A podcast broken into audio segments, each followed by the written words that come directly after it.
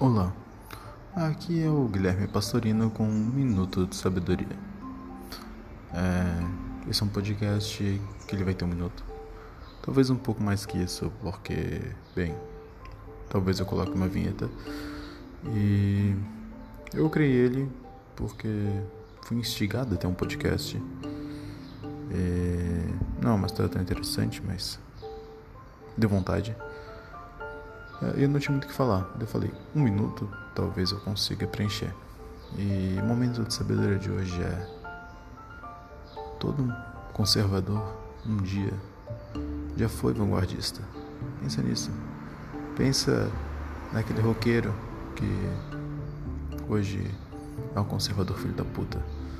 O rock já foi transgressor. Isso só para ficar nesse exemplo. E eu vi que vai acabar bem rápido